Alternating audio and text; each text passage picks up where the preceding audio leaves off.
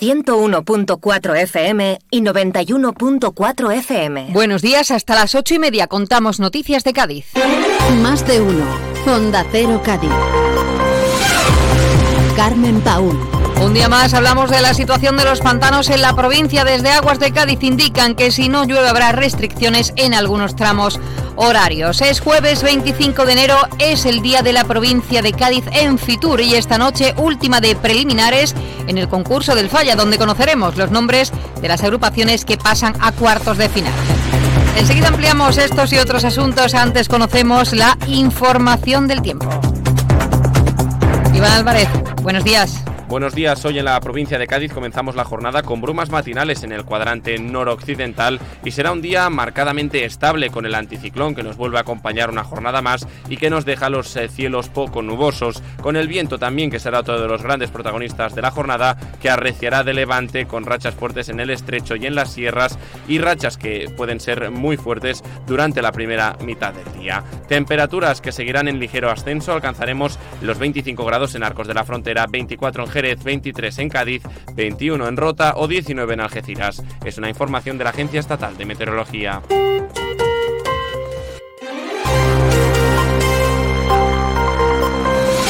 Si no llueve en los próximos días, habrá restricciones de agua en algunos tramos horarios. Así lo ha indicado el presidente de Aguas de Cádiz, José Manuel Cosi, en una entrevista en Onda Cero, donde ha insistido que a pesar de que los datos de consumo han sido positivos en estos últimos meses, si no se produce un cambio radical en el tema de la lluvia, habrá que tomar medidas drásticas. Tenemos que ser conscientes que probablemente en los próximos meses, si no se produce un cambio drástico en el tema de que llueva, mucho, nos vamos a ver obligados a, que en algunos tramos horarios se reduzca la presión hasta el máximo para que prácticamente es como un corte de agua, no se hace el corte absoluto para no dañar la red, pero básicamente se bajará la presión al, mínimo, de manera que habrá tramos horarios donde prácticamente es como si no hubiera agua eh, en la red. Cosi también ha explicado que tras la aprobación en el Pleno de octubre de un plan de sequía para afrontar la emergencia actual, el comité se está reuniendo periódicamente para trasladar las intervenciones que se consideran necesarias para ir alcanzando ese objetivo que ha marcado la Junta de Andalucía de ahorrar un 20% del consumo en la ciudad. Las medidas que se han ido anunciando desde noviembre en adelante eh, han ido trabajándose por parte de Agua de Cádiz, eh, bajadas de presión en horario de día y en horario de noche. Se, han hecho, se hizo un primer escalón y, ahora un segundo escalón para intentar con esa bajada de presión reducir eh, los consumos y minimizar las pérdidas. Se han reforzado el control de fugas también por, por, en la red, que era uno de los elementos que, que, tenía cierto margen de mejora. El presidente de Aguas de Cádiz ha explicado que en el Pleno Municipal de hoy jueves el Grupo Popular va a llevar una propuesta instando a la Junta de Andalucía y al Gobierno de España a acelerar las inversiones en las infraestructuras hídricas esenciales para garantizar el abastecimiento de agua y a desarrollar un plan conjunto de desalación en Andalucía. Y más cosas, el Consejo Rector del Instituto Municipal de Deportes ha aprobado el proyecto básico del nuevo pabellón Portillo y los proyectos técnicos de reparación de filtraciones en el pabellón náutico, la piscina de astilleros y el pabellón Nuestra Señora de la Paz. Este avance se suma a la financiación garantizada con una partida municipal de 5,5 millones de euros, otra de 3,3 millones de euros tras la modificación presupuestaria aprobada a finales del pasado año y los 5 millones de euros comprometidos por la Diputación de Cádiz. Tras la aprobación de este proyecto básico, el siguiente paso será sacar a licitación un contrato de asistencia técnica para redactar el proyecto de ejecución y la dirección técnica de la obra.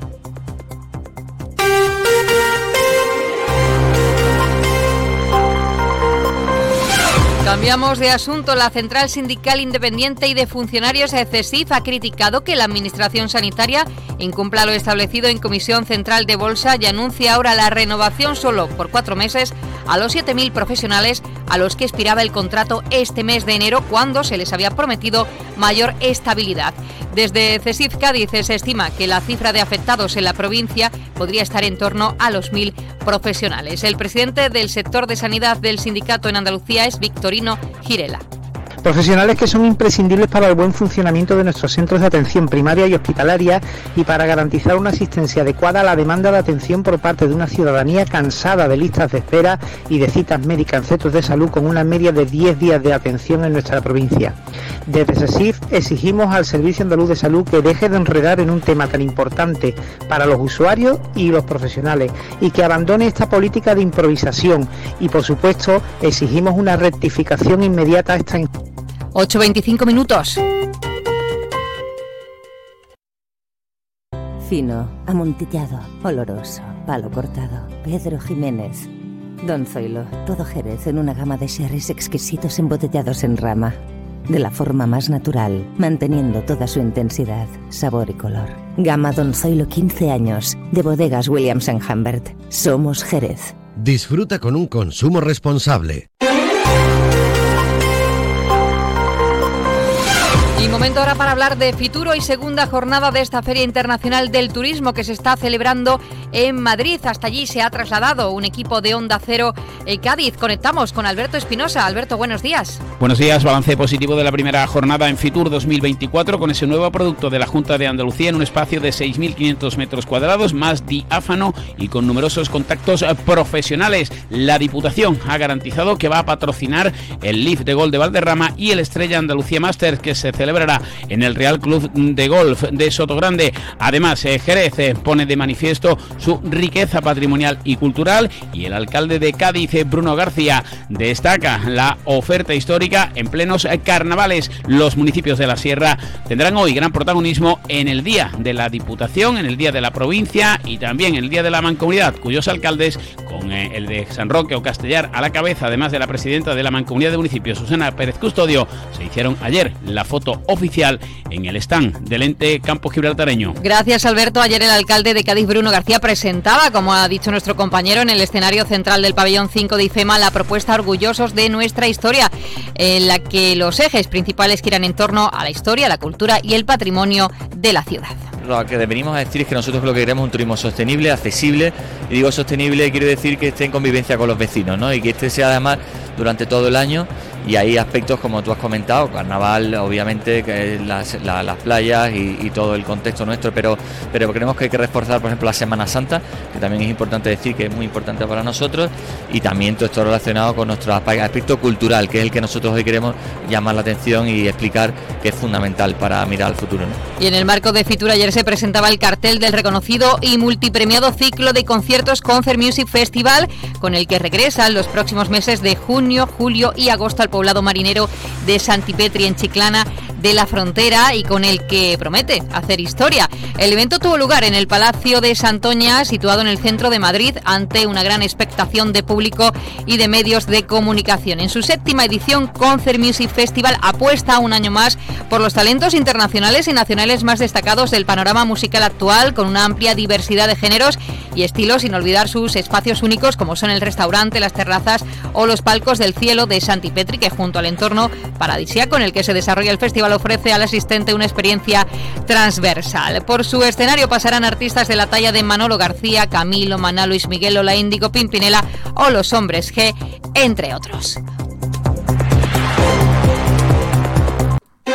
Más de uno. Honda Cero Cádiz. Carmen Paul. 8.28 minutos. Hoy, día 25 de enero, es la última sesión de preliminares en el concurso del Falla y Noche, en la que conoceremos el nombre de las agrupaciones que pasarán a cuartos de final.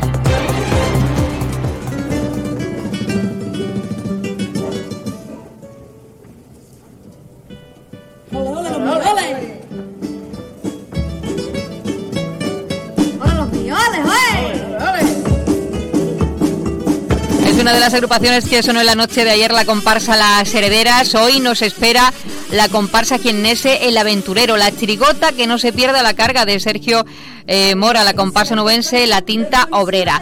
También la chirigota Los Echabolis de los Morinas, la comparsa y seguimos cantando a Antonio Jesús Pérez Fuentes, El Piru y de Sergio Guillén Bancalero. La chirigota, tú hazme caso a mí y la comparsa La Chirigotera.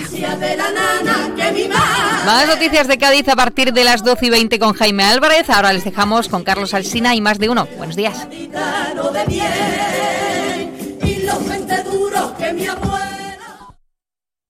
Son las ocho y media de la mañana, siete y media de la mañana en Canarias. Más de uno. Alsina en Onda Cero.